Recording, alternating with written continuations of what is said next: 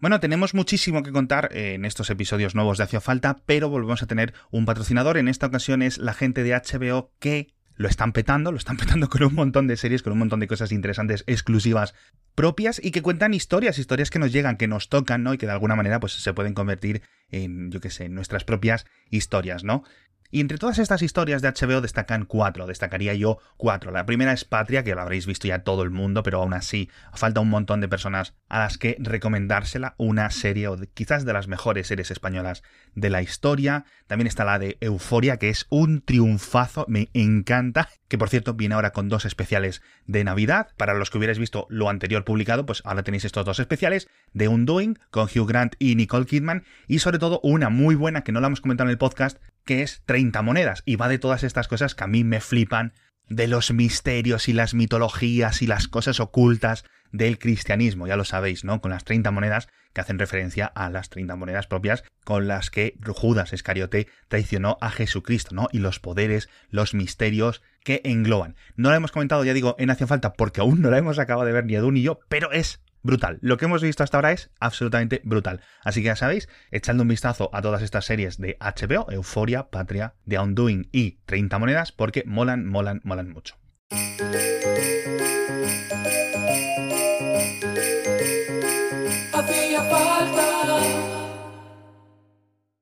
Y ahora me encuentro con que tienes una sartén favorita.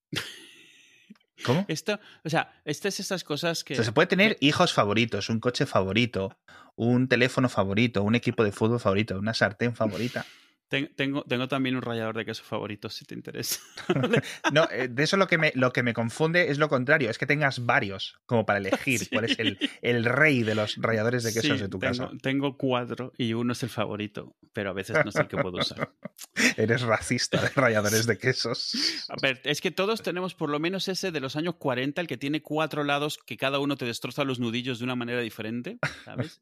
Incluido el lado que tiene pinchos hacia afuera, que obviamente no raya queso ni nada, solo está hecho para jorobar. Eh, y ese raro con las ranuras largas. Pero es, esto sí es cierto. O sea, más allá de las bromas, todos los oyentes, ahora mismo que nos estéis escuchando, no os mentáis, sabéis que tenéis una cucharilla favorita, un cuchillo favorito, por lo menos. Ya cucharas, tenedores, no, seguramente no todos, pero que en vuestro cajón de la cocina, de los cubiertos, tenéis una cucharilla y un cuchillo favoritos, eso os lo juro yo, vamos, que me muera ahora mismo. Que, podéis usar cualquiera, pero si está ese, usáis ese. Bien, exacto, exacto, exacto. Esa es la, definición. Yo aventuraría a tener un topper favorito y. Me hace muchísima gracia cómo pronuncias topper siempre. tantos años, tantos años sin decir topper. Topper, topper. El topper. Es que ya son muchos años, tienes que. Sí, calla. A los niños les corrijo cada vez que oye, tupper, topper. ¿Qué tupper? Los pobres tienen, están jodidos, es jodido, ¿eh? Porque tienen, tienen que lidiar entre hablar como habla la gente normal, pero en casa hablar como hablan sus padres. Y es duro, ¿eh? Porque cuando la palabra es completamente distinta, vale, pero cuando es la misma, pero pronunciada diferente, y en ninguno de los dos casos la palabra está en español, es jodido. Mm. En fin, eh, yo tupper favorito creo que no tengo. Yo sí, no es de cristal con tapa de plástico. Pero bueno, volvemos al tema de las sartenes, por favor. Mantengamos el, podcast centrado en lo que a la gente le importa. Es, gracioso que, lo del de, el extrañamiento con la sartén favorita, lo de las sartenes es una de esas cosas. Todos tenemos una cosa con la cual nuestra mujer nos mira como, mira, porque te quiero, pero vamos. Hombre, en mi caso yo espero que sean varias para... No, sí, sí, sí. Pero hay cosas que o sea, a ver, no sé, a mí me, mi mujer no, tiene, no le extraña lo más mínimo que me interese Star Wars o Star Trek a estas alturas del partido. Pero hay veces, o sea, cuando sacas una cosa que para ella es lo más normal del mundo y tú de repente la estás tratando como algo importante, o sea, como algo así, es como, es como, mira, a ver. o sea, por ejemplo, hace, hace un par de años o algo así, yo hace tiempo usaba, dejé de usar y hace un par de años dije, bueno, voy a, voy a, empezar a comprar sartenes buenas de nuevo. Concepto que ya desde ahí empezamos a discrepar, mi mujer y yo, de qué es esto de una sartén buena. Por lo pronto para ella es primero barata y segundo con suficiente teflón. Bueno, creo que este episodio va a haber conflicto, pero te dejo que sigas. Entonces, me compré una sartén de hierro, de hierro colado. ¿no? Las sartenes de hierro colado son de estas, las, de, las del oeste. Las que llevan los burros del oeste, ¿sabes? Estas sartenes que duran la vida entera, que las hacen literalmente haciendo un molde en arena y rellenándolo de hierro fundido y luego quitando la arena. O sea, es literalmente como lo hacen. Es muy paleolítico. Es muy, es muy a lo bruto. No, y pesan 200 kilos además. Sí, sí, claro, un cojón. Sí, sí, neolítico. Sí, y, tienen esta cosa que es hierro, es hierro sin más. Entonces, si las lavas y no las secas inmediatamente, se oxidan. Ah, claro. Entonces ya estás, claro, ya estás, te están lavando y es como, tú estás ahí mirando y en cuanto llega la sartén, yo la lavo, yo la lavo, no te preocupes. Y ya desde que llega la sartén a casa ya empieza a pensar, esto es, ¿qué es esto? Vamos a ver. Pero escucha, mm. pero, pero, pero la lavas, pero puedes usar cualquier tipo de estropajo, lo que te salga de la pija con ese tipo de sartenes, ¿no? Sí, a ver, hay una cosa, pero sí, en teoría no, no es como las de las que... Porque las de teflón tienes que estar, ay, ay, ay, que se me rompe, ay, que se me lastima. Sí, a ver, la ventaja que tienes con estas es que puedes tratarlas a lo bruto, pero no puedes, por ejemplo, meterla en lavavajillas ah, porque se le mete el agua por todos lados, se queda ahí en el vapor para cuando la sacas ya está roja y a rascarle el óxido.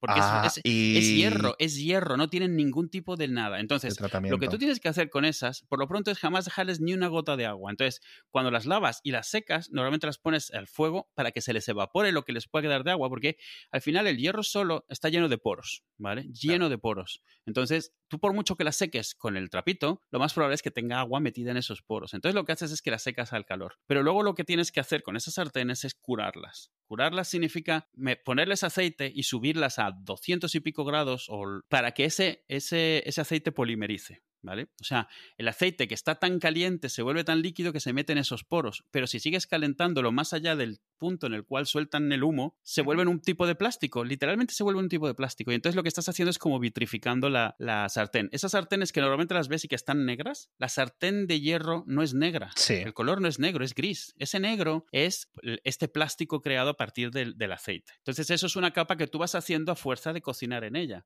Entonces normalmente la lavas, pero no la, no la restriegas un montón porque le quitas esa capa.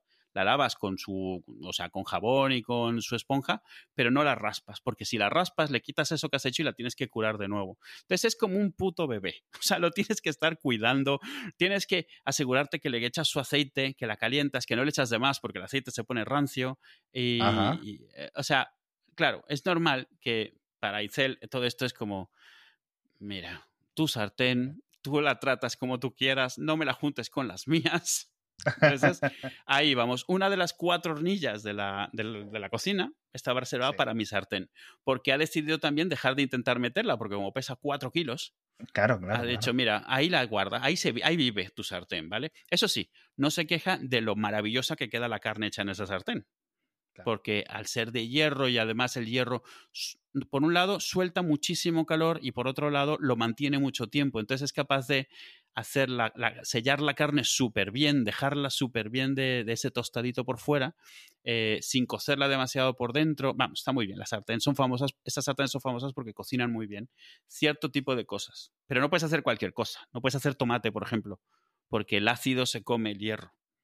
Ah, joder, que ya, ya, ya. No estoy intentando justificarlo, pero estoy explicando un poco. No, no, no, no. Me parece, me parece perfecto. Me parece pero el tema es ese, o sea, y, puedes cocinar lo que quieras ahí, porque ese, esa capa que se va haciendo eh, es, antiadherente. O sea, al final tú echas dos gotitas de aceite, pero esa, ese, todo ese, ese polímero que has ido formando a lo largo de los años eh, hace que la sartén sea antiadherente de forma natural. Si algún día la metes a lavavajillas por error, todo se va y tienes que empezar de nuevo. Se a mí eso me eh, pasó, me compré una cafetera italiana. Sí. La metí a la lavavajillas. y hasta luego, cafetera italiana.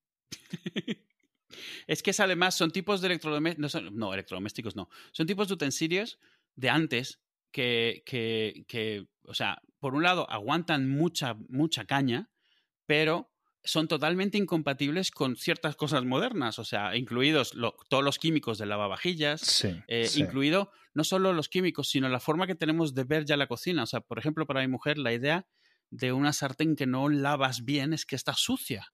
Y realmente no lo está, porque esta capa que se hace es, como plástico, es como teflón en ese sentido.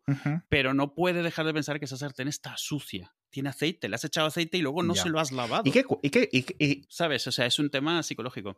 ¿Y qué te costó esta? No, esta fue muy barata. Esta es una Lodge de Amazon y me costó creo que 20 y pico euros o algo así. Pero tengo Ah, una en un bien. Kickstarter que costó 100. ¡Un Kickstarter de sartenes! Hostia, de todas las cosas que no pensaba que iba a escuchar en mi vida. Esta estaba muy arriba.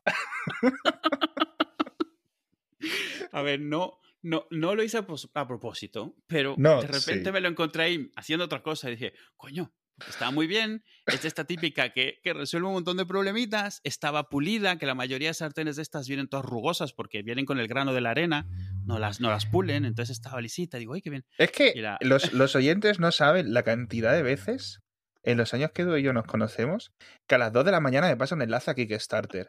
Pero las cosas más aleatorias. O sea, en plan.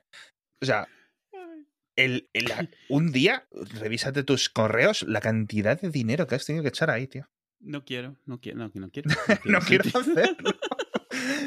Bueno, vale, No pues quiero. esta es baratita. Mira, pues, y tengo preguntas de sartenes, ya que estamos aquí en plan la Universidad de Dúo, que hace mucho tiempo que no, que no hacemos esa sección.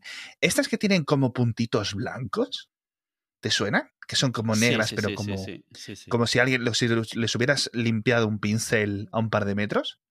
¿Esas son buenas? ¿Esas son malas? ¿Que Esas les dicen como buenas, de piedra?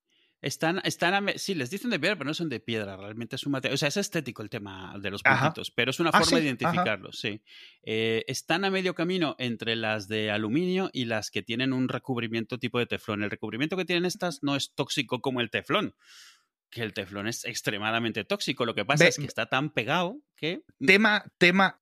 Vamos a dejar el, el teflón a punta para luego porque sigue con, con el blanco. No, pues al final eso, no tienen un recubrimiento, pero se van gastando con el calor. Entonces esos puntitos blancos se van poniendo marrones y cuando eso pasa empiezan a dejar de ser antiadherentes. Pero realmente es, es, es, eh, es eso, es un material. Es un material que es una aleación, a final de cuentas, y eh, se parece mucho más a, a, yo que sé, al aluminio. O, a- porque hay sartén, igual que yo tengo una sartén de hierro colado, tengo una sartén de, de acero eh, con carbono, hay de aluminio, que son también muy típicas, de las que no tienen un recubrimiento de ningún tipo. Y esta es una aleación de ese tipo. Y es bastante, pues es bastante buena también. O sea, es, es, es, eh, no es algo que se pueda despegar cuando lo rascas, no es algo que, que pierda ese antiadherente por lavarlo mucho, pero sí que le pasa como al teflón en el que con el calor se va perdiendo, va perdiendo características. Y llega un momento, Ah. pero tiene el, el tema de los puntitos, que los puntitos, en cuanto empiezan a dejar de verse blancos y empiezan a verse marrones, es- el tema, o sea, ya sabes que ya está. O sea, ya se te van a empezar a pegar los huevos, se te van a empezar a pegar las cosas. Ah, ya no vale, vale, vale, vale, vale. Que eso es una cosa que yo aprendí tarde en mi vida, que las sartenes tienen fecha de caducidad. Sí, bueno, no y las llega un momento en las que las tienes que. Bueno, las de hierro colado, venga, el fanboyismo del hierro colado. Es increíble, o sea, es increíble. Pero te, te- te- te lo aguanto. Vale, vale, vale. Pero, Y- o sea, por ejemplo, en el subreddit del, de, de, de- de Cast Iron, de hierro colado, encuentras a gente que... eh, o sea, o sea, que- ¿cómo, que- cómo que no, cómo no esperar que, que va a haber grupos de estas cosas? Obviamente. pero que vamos. encuentra en, en, en, en tiendas, en- no en tiendas, en ventas de estas de, Sí. de garaje, sartenes del Sí. año 1800 y pico, que le raspan eso y te ponen ahí todo el proceso del raspado del óxido y del aceitado y todo y cómo quedan de bien al final. Y hay, hay toda una cantidad de gente, esta- est- como estos que van abriendo trasteros para encontrar eh, antigüedades, pues eso, Sí. he encontrado una lodge de los, de los no sé cuánto, que no sé qué, coño, que esto no sé qué, que las limpian y luego las venden por eBay a otros flipados. Que, que pagan, yo qué sé, 700 euros, por eso que a él le costó dos, porque le ha raspado un poco y le echaba aceite. Es que es una sartén de hace un siglo, sea, tampoco. Claro. Qué bueno, qué bueno. Yo tengo eh, unas que me gustan mucho en mi casa, son. mm, No son de estas. que- ah, parecen guays eh, las de los puntitos, estas, las de piedra, pero a mí no me han funcionado muy bien. Las que me han funcionado muy bien, no sé el estilo que son, pero estoy mirando por aquí que son sartenes antiadherentes de aluminio. Y básicamente tienen el, el fondo, o digamos el interior, rasgadito, como rugoso. Pero, l- por ejemplo, las mías son verde y, y naranja. Pero vamos, que son las que mejor me están aguantando años y años y años. No sé si estas no son no es teflón, ya digo, es una única capa. No, porque si este flow no te puede durar tanto ya desde eso. Claro, o sea, claro. hay muchas. Había una, una cosa que fue la competición al teflón durante mucho tiempo, no sé si se sigue haciendo, que se llamaba Silverstone, que era mucho más resistente, eh, no era tan antiadherente, porque no existe nada tan antiadherente como el teflón el teflón es tan antiadherente que se tuvo que crear un proceso especial para poder pegarlo a la sartén. Claro, estoy en serio, si es tan antiadherente es como que no se cae.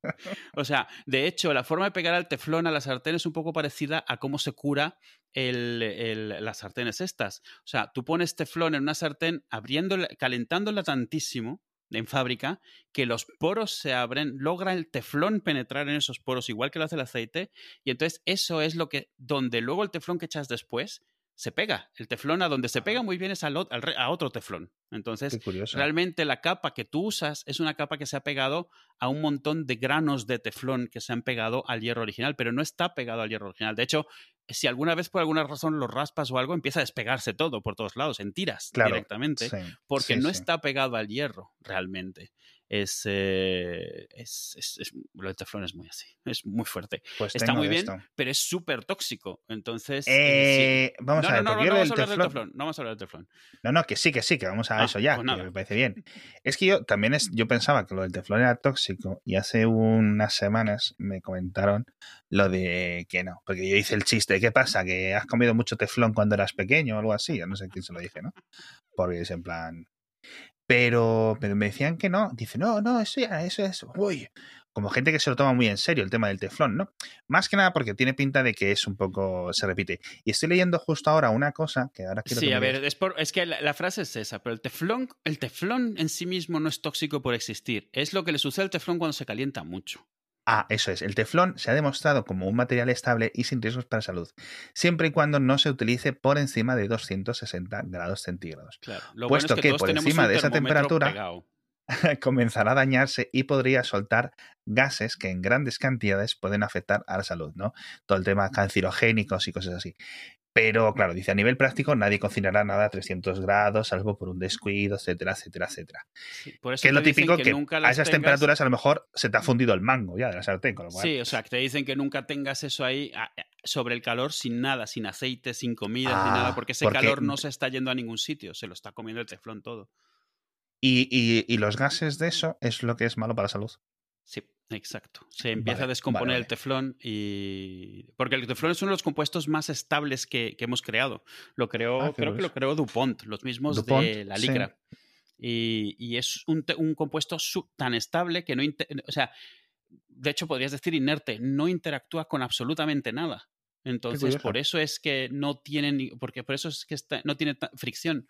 Porque, porque no se pega con nada. Al final, algo que a un nivel microscópico, atómico, la mayoría de cosas que pensamos que son son muy mecánicas. O sea, la razón, por ejemplo, por la cual la carne se te pega en una sartén si la tiras de golpe, en una sartén de hierro, es porque esos poros que están calientes y abiertos, le tiras algo caliente, eh, frío encima y se cierran y es como una pinza que engancha la carne. Y por eso se pega la carne en ellos. O sea, ah, es, muy mecánico. La razón por la cual en el teflón no se pega la comida es porque a, ese nivel molecular las moléculas de una cosa no interactúan con la otra, resbalan por encima una de la otra. Es un poco... O sea, no, te lo imaginas porque te imaginas algo mucho más avanzado. Es cuando tú estás, por ejemplo, calentando una sartén de aluminio y tienes, llegas a suficiente temperatura, tú estás tirando agua, te estás tirando agua para ver cómo está de temperatura y el agua hierve. Llega un momento en el que el agua deja de hervir empieza a, correr a toda velocidad por la sartén, pero no está hirviendo y tarda el triple en, evaporarse de lo que estaba tardando dos minutos antes. Y la sartén está mucho más caliente. Y eso es porque ha llegado a tal temperatura que el agua ni siquiera está llegando a tocar la sartén, porque antes de llegar a ella está creándose una capa de vapor y esa capa de vapor está manteniendo el agua fría. O sea, es súper loco. Y ese es el momento en el cual tienes que echar el huevo, porque el huevo no se va a pegar tampoco. Qué bueno. Está, Son estas típicas cosas que, que, de verdad que es lo que dice mucha gente, que esto deberían de serlo una asignatura en las escuelas. Yo creo que sí. ¿eh? para, para, explicarte un poco, porque si no... Pero es que porque además yo creo que es una forma de explicar, por ejemplo, física o, puede ser, sí, pero que puedas ver, que puedas ver y puedas identificar con cosas reales. Claro. Hay profesores que lo hacen muy bien, pero es extracurricular. Es decir, que ellos se buscan estas formas y esos son los profesores que luego se te quedan un poco. Hablando de sartenes, por cierto, una cosa que el otro día me acordé, digo, se lo tengo que contar a Edu. Hace un montón de años, un cocinero que seguimos en nuestra cuenta de Twitter, que Julen, Julen Bergantiños, algo así Scorp, arroba Scorp en, en Twitter, dijo, y no sé si lo recuerdo mal, pero juraría que lo dijo así, que era que cuando estás cociendo pasta, que no tiene sentido echar aceite. Sí, yo recuerdo algo que dijo, además, no sé si lo leí por encima, pero como que se me quedó. Me decía, tienes que echar mucha sal, pero sal como hasta antes de que parezca agua de mar. No sé si agua sí, así. Esa es la frase, esa es la frase, sí. Y no echar aceite porque no tiene sentido porque el aceite se queda por encima de la pasta, con lo cual no se, no, digamos que no se impregna la, lo que es la pasta. Y además entiendo que él, al ser cocinero, está acostumbrado a pasta buena, a pasta que ya sabe bien de por sí, ¿no? Sí. Y. Y que, que no sería. Y desde entonces, desde que leí eso, de, de eso, no hay día que no esté echando eh, unos macarrones, unos espaguetis, que imagínate con tres hijas, eh, Sí, la sí, cantidad claro. de macarrones que se hacen en esta casa, que no piense en no tengo que echar sal, no, perdón, no tengo que echar aceite, un señor de Twitter lo dijo, no te- tengo que echar mucha sal, un señor de Twitter lo dijo. Esta, esta es de esas cosas, además, que está tan. tan, tan. eh, Interiorizada. Sí, sí, sí, que tú le. yo- o sea, yo he tenido esta bronca con mi suegra. Mi suegra ha llegado a echar a escondidas hojas de laurel y aceite en mi pasta. Oye, yo hojas de laurel yo sí he hecho. Y también en el No. arroz. Tampoco. Sí, pero no. O sea, el, el arroz depende. Si lo estás haciendo dentro de mucha agua, no hace diferencia. Si lo estás haciendo dentro, dentro de poca agua, sí, porque Ajá, entonces llega a absorber algo. Si no, pero el tema es ese. O sea, yo la pasta siempre la conocí, mi madre también la hacía siempre. Chorrito de aceite, media cebolla, una hoja de laurel y la pasta. ¿Cómo Y la hacen los italianos? Le echan la pasta con agua, con sal. Ya, O sea, vale, la frase, que está. ellos tienen, La- la frase que ellos tienen es agua, el que el agua sepa como recuerdas el mar. No como sabe el mar, sino como lo recuerdas. Porque la idea es que te sepa ese tipo de salado que recuerdas. Ya. Eh, eh, nada de lo que le eches realmente se le va a quedar la pasta. Eh, lo único que absorbe es el agua que tiene alrededor. O sea, si esa agua no viene preinfusionada de algo en ese momento, o sea, si tú estuvieras haciendo pasta en caldo, esa, esa Sí. pasta va a saber al caldo. Pero si tú pasta al agua le echas aceite, que se va para arriba, así que por lo pronto no toca la pasta nunca, y le echas Claro. una hoja de laurel que como mucho también va a flotar y va a infusionar ese aceite que le has echado encima, pero no el agua, porque el agua no va a saber al laurel por los 10 minutos que lo tengas. Claro, Ahí. claro. Tiene que, necesitas mucho más. O sea, un guiso normalmente cuando lleva laurel es de esos guisos de horas. O sea, no. Porque el laurel al final lo que da es aroma. Entonces, Sí. te- y, y cuando lo cuelas, todo eso se va. O sea, de- eh, no hay nada que se quede. La gente dice, no, es que le echo aceite a la pasta para que no se pegue. La pasta está ahí abajo, mientras la remuevas dos veces no se pega. El aceite está arriba, no se tocan entre sí. No, o sea, esa agua no es No, más si una, vez que yo, me- si una vez que yo leí ese comentario de Julen, encajó. Sí, claro, eso que dices, pues son- mira. Estoy tan acostumbrado a, a- a eso, ¿sabes? Sí, Y, he visto que lo gente un poco el- más. Me suena en que Google en el contexto de, de- de hablar de la carbonara, porque en general es de esas cosas Ah, que, bueno, sí. que, que todos hemos descubierto en algún momento. O sea, que cuando hemos descubierto lo lejos que estaba la carbonara, a lo que llamamos carbonara, de lo que es la carbonara, al margen Sí. de si te gusta o no, porque por ejemplo, Sí, la pasta claro. con nata no me disgusta, pero yo ya no puedo llamarle carbonara porque es, dices, a ver, no es que le hayan cambiado un par de ingredientes, es que no tienen nada que ver, solo que es una pasta, una pasta blancuzca. Eh, Entonces, la, la, la carbonara que se hace en España, genéricamente la- hablando, si no recuerdo a- mal, la que le ponen a la pizza. bueno, no, la, la- la pasta, pasta con, Sí, sí, sí, con sí. carbonara, es eh, nata y bacon. La de Italia, la original, no tiene nata. La de Italia, para empezar, no es una salsa. O sea, la de Italia se hace sobre la pasta directamente, no es una salsa que haces aparte y luego le echas. La Ah, de. Italia, la carbonara, es literalmente huevo crudo, más yemas que otra cosa, eh, queso y pimienta. Ah, Nada más. Sí, nada aquí más. pimienta, pimienta también, así en polvo. Sí. De Vale, hecho, lo de vale. carbonara, aparte que dicen que es por la gente de las minas de carbón, dicen que la Sí, pimienta no. representa el carbón. Yo eso siempre me ha sonado un poco a... Sí, a mí también. Me suena más como mito. que alguien intenta hacer una idea Sí. romántica de lo que viene, ¿no? de lo que es. Eh, y, yo, o sea, ya si te pones muy así pesado, no lleva parmesano, lleva pecorino, que es riquísimo el pecorino, por cierto. No es lo suficientemente conocido. Es de cabra, de oveja, digo, no es de. Pero da igual, porque con el parmesano está muy bien. O sea, en eso es algo en lo que yo no me quejo. Y ellos mismos a veces lo hacen con uno, a veces lo hacen con otro. Es cierto que el- la carbonara es de Roma, entonces al final usan pecorino, que es romano pero que ellos, ese purismo no lo tienen, de qué queso se tiene que usar. Pero lo de que se hace con huevos crudos, revueltos en la pasta, recién colada, muy caliente, para que se haga la salsa con la misma huilla que queda y el calor del ah. espagueti, es muy diferente a lo de hacer una sartén de, salsa aparte y echársela encima. Pero también es cierto que es mucho más lío para alguien en su casa, porque tienes que tener todo muy bien coordinado, no puedes hacer la salsa antes, la tienes que hacer en el momento porque usa el calor de la pasta recién hecha. Y algo que hacemos nosotros mucho es hacer pasta, pero que se enfríe, porque luego la calientas con la salsa. Es, completamente, esto es completamente opuesto. El calor y en general en Italia es así. La mayoría de las salsas se echan sobre la pasta caliente. No se hacen por separado, se echan y se mezclan y la pasta se termina de hacer en la salsa. La típica españolada que me parece algo mm, cultural, me parece algo eh, casi que diría yo que está en nuestros genes, que son los macarrones con tomate. Eso el otro día mi, mi mujer, que solo tiene amigas extranjeras, por cierto, no sé muy bien por qué, pero se ha, ido, se ha ido quedando simplemente con las amigas de fuera, estaba un día contando, le decía, es una amiga de Austria, y le decía recetas, le estaba escribiendo ya un libro de recetas, algo así, pedía recetas españolas. Y, y le decíamos, yo creo que los macarrones con tomate solo se comen en España. ¿Y cómo va a ser? O sea, es una comida tan, tan fundamental que muchas familias, de toda clase media, que, bueno, clase baja, etcétera, se comen varias veces a la semana. Es como algo. Sí, sí, sí, Que, que no consideramos que en otros países eso no lo han visto en su vida. ¿Esto es cierto o no? Eh, no ¿En México los macarrones con tomate se comen? No. A ver. ¿En Venezuela se comen? No. Pues ya está. Pero que digo, no es del todo cierto en el sentido de que si los ves no te extrañan, no te parece alguna comida exótica ni nada. Sí, pero, no es una comida típica, no tradicional, una típica, una comida común en ningún sitio, ¿no? Vale. Eh, quitando en Italia, donde tienen mil variedades de pastas con tomates de diferentes tipos. Pero, no son los macarrones con tomate de aquí. Equilicua, equilicua. Eso es, es que aquí es el, eh, el tomate frito de bote. Los macarrones con chorizo de aquí. ah, bueno, que son, es que eso son los mismos, o sea, tampoco son comunes fuera de España.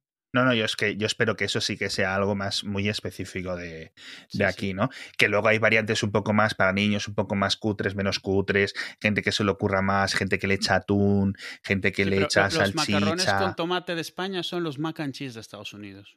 Exacto, es la típica comida que te salva un aprieto y, y ya está. y simplemente los, los estadounidenses. Los niños se comen, que es algo muy importante. Le echan queso y nosotros le echamos el tomate. Pero, pero qué curioso, qué curioso, porque es, ya digo, es que es una, yo no sé si ni siquiera si en Portugal se comen macarrones con tomate, que es como la prueba definitiva. Si los portugueses lo hacen o no lo hacen. no, no, no, es común tampoco, ¿no? Si no lo hacen esta gente... Me llama la atención que de los dos casos, Estados Unidos y España, son macarrones, no es otra cosa. Sí, bueno, en España también se suelen hacer mucho los espaguetis con tomate, pero es la misma variación, es decir, es cambiar un tipo de pasta por otra. Por cierto, tipo favorito de, macarrón, que yo le llamo macarrón a toda la pasta que se vende en bolsas. A todo lo que no sea un, espagueti largo. Eh, equilicua. O sea, yo no. Fusilis, maquifrilis, triquitrilis, no sé. O sea, yo macarrón, ¿vale? ¿Cuál es tu tipo favorito? Y te voy a demostrar. ¿Las? Mafaldas. Mafaldas. Mafaldas. Sí. Eh, tengo que estar. Es que tengo. Eh, los oyentes no lo saben, pero yo tengo que estar con Google abierto mientras grabo, porque es que no sé qué estás hablando a mitad de las veces. Mafalda macarrón. Mafalda ah, pasta. Ah, coño, es verdad. Me lo. Me lo eh, joder, estos son las plumas, tío. o sea, los macarrones normales. ¿Qué macarrones los macarrones. Los macarrones normales son un tubito cortado de forma no perpendicular con rayitas. Ah, perdón. Esas son las. Eso se llaman, yo, yo le llamo las plumas los macarrones tipo pluma. No, las mafaldas lo estoy viendo aquí y son como. Como nueces, está como rugoso. No, ¿sabes cómo que son? Imagínate una falda de una sevillana moviéndose, así como. Vale, sí, justo, justo, justo. Vale, perfecto. Los míos, los de tipo caracola. No sé si te suena por nombre de caracola. ¿Cuáles son? ¿Los que son solo medio círculo? Eh, son ah, como un caracol. O los que son como un tornillo. No, esos son los fusilis. Los de, son como un caracol, como la, como la, eh, como un caracol. O sea, es que es como un caracol, es que no sé qué decirte. Es como un cuarto de. Está girado, es, tiene una, es como un tubo doblado. Sí, pero es como medio, medio círculo nada más de una tubería, imagínate. Una C. Cuarto de círculo, un cuarto de círculo, por Ah, decirlo así, un vale. cuarto. Búscalo, ma- cara- caracola macarrones. Yo, yo es que los conozco como de caracolas, pero porque son como un caracol, es decir, como, como el, el caparazón de un caracol. Pasta de conchas. Pasta de... Bueno, puede ser. lo mismo. Las- no, no sé, las he hay- encontrado. Me ha dicho, me ha sugerido Google que a lo mejor quiero. Sí. Estoy hablando de pasta de conchas, yo qué sé. Vale, los que son como. como vale, sí. Pensé que. Puedes ver Ah, por qué le digo yo y que están aplastados por un lado, círculo por un lado, aplastado por el otro. No, normalmente los que yo compro, son- a ver, se deforman al cocerlos, pero cuando los compras en la bolsa secos, Vale, pero sí. más o sí menos pueden estar. Y tienen como un huequito para que se vaya quedando ahí la salsita dentro. Y a mí esos son los que más, más, más me gustan. A mi mujer eh, le gustan los de fusilis, los de los espirales. A mí no. A, a, a- Itzel le gustan los fusilli tricolor. Pero porque para Ah, no. ensalada. Le gusta mucho en ensalada de Ah, atún sí. con aceite. para eso sí, sí. Claro, Ese para eso, pero para eso, solo para eso. Sí, es que yo creo Sí. que, que cada cosa tiene su, su lugar. Y, y Pero- nosotros cuando hago carbonara lo que solemos hacer son espaguetinis o eh, tallarines, tagliateles. Que, que por cierto, esa es otra. Nosotros, te- o sea, ves esos montones de pasta y al final eliges el que más te gusta por forma. Tengo, tengo por aquí sopa maravilla, ¿sabes? De las bolitas. Que en. México se llama sopa de munición, por cierto, porque son bolitas. Ah, qué Eh, bueno. Pero en Italia realmente cada salsa, bueno, por lo pronto hay, las formas hay miles, porque cada región Claro. tiene suya y cada pueblo en esa región tiene su forma suya de ellos.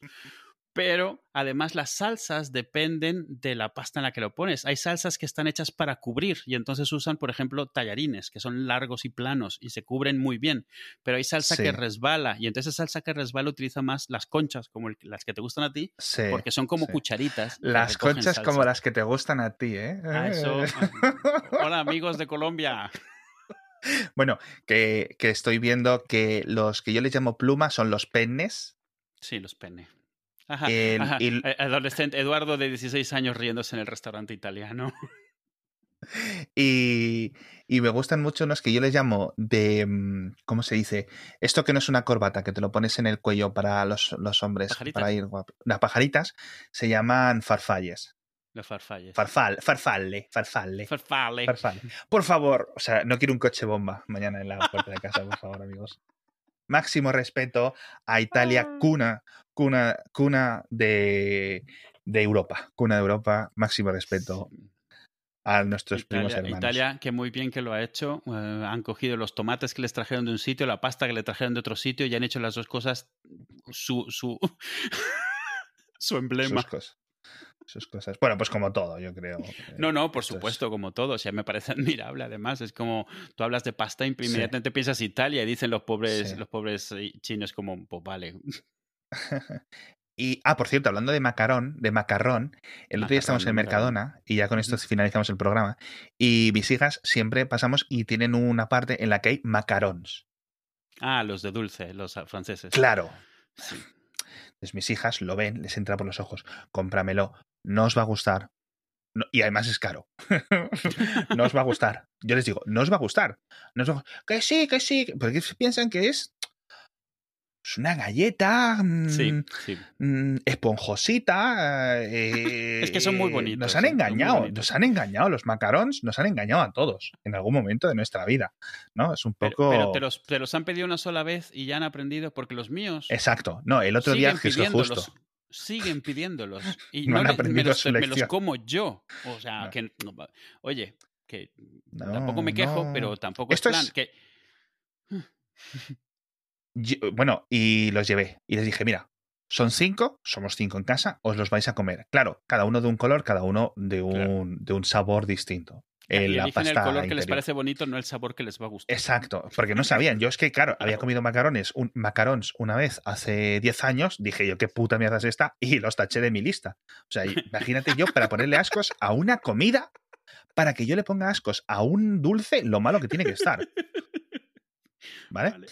Eh, pero no, y no les gustó. Así que nada. Y mi mujer, que tampoco los había comido, se comió uno. Yo creo que le, cogió uno de estos un sabor un poco raro, porque sí que, sí que entiendo que, que hay diferentes sabores. Seguramente, a ver, luego a, ver, a lo mejor hay fanboys y fangirls de los macarons. Me dicen, hombre, ¿cómo vas a comprar Mercadona? No sé no sé cuánto". Es que, eh, Pero Pero claro, es que va por ahí. Nosotros, o sea, yo, a mí los macarrones, en el fondo, me gustan todos porque pues, soy, soy un gorrino y me como todo, lo que sea, dulce y lo que sea. Pero nunca se los había presentado. Mis hijos son unos especialitos para todo lo que sean chuches y dulce en general. Eh, Itzel sé que le gustaban los merengues de toda la vida. Y esto es como un merengue, pero mojado. Entonces digo, mira, ni Pero fuimos a París una vez y había un puesto de, digo, bueno, si algún sitio los van a probar es aquí. Y pedimos unos macarons ahí y estaban muy ricos, porque claro, ya podían estar claro, 4 claro. euros cada macarón. Sí, sí, sí. A ver, hostia, cuando es volvemos, que si yo... Claro. cuando volvemos a Madrid, en el Carrefour, una bandeja de macarons. Y me dice, ¡ay, no, pero, Digo, no es lo mismo. Son tan malos que van a ser como, como la cuarta Indiana Jones. Va a ser peor lo que recordéis de antes. Porque porque, porque no, no, no, no, no, no, que yo quiero el de pistacho, yo que no. A ver, mira, lo que puede haberte dado Carrefour en, en, una caja de cinco macarrones, donde uno es de pistacho y otro es de café, lo que tienes son varias natas con saborizantes y colorantes diferentes y probablemente es el mismo para todo. Bueno, por supuesto, ya no quieren volver a saber de macarrones en su vida, porque estuvo tan malo y que estuvo malo hasta para mí. Eso de que lo estás comiendo es como chicloso, frío, eh, sin sabor, pero aún así sientes las calorías como van entrando. sí, la verdad es que yo, a ver, si estuviera en Francia en un sitio, etcétera, que dices tú, bueno, es. Claro, eh, claro. A ver, es como los kebab. A mí me gustan los kebab. Eh, es como si te compras un giro en una tienda de cualquier lado, de un desastre por ahí, que si te vas a no sé qué isla de Grecia y te comes ahí un giro, ¿no? O si te comes un sushi japonés o un gofre belga o alguna historia, ¿no? O sea, cuando te lo comes en donde los hacen, aunque a lo mejor incluso, dependiendo de la zona, como que los, los, los, destilan un poco al, al paladar del turista genérico. Sí, sí, sí. No es el quizás el tradicional, porque dicen que el tradicional a lo mejor es como muy extraño o ya ha mutado tanto que, dices, claro. o sea, yo me imagino que a lo mejor el gofre original no tiene que ver con el gofre perfectamente rectangular que te puedes comprar por 0,63 en, en, el día, ¿no? Pero que es básicamente azúcar cristalizado. Sí, sí, es un mecanismo de, distribución de azúcar, un poco más. Pero sí, ahí, ahí aprendieron mis hijas una lección sobre los macarons. Mm. Ay, qué bueno, qué bueno, qué bueno. En fin, pues con esto nos dejamos, chatos. Habéis, un, pues habéis aprendido hoy. Hoy tenéis que haber aprendido un cojón con este episodio. Hasta la próxima. Adiós.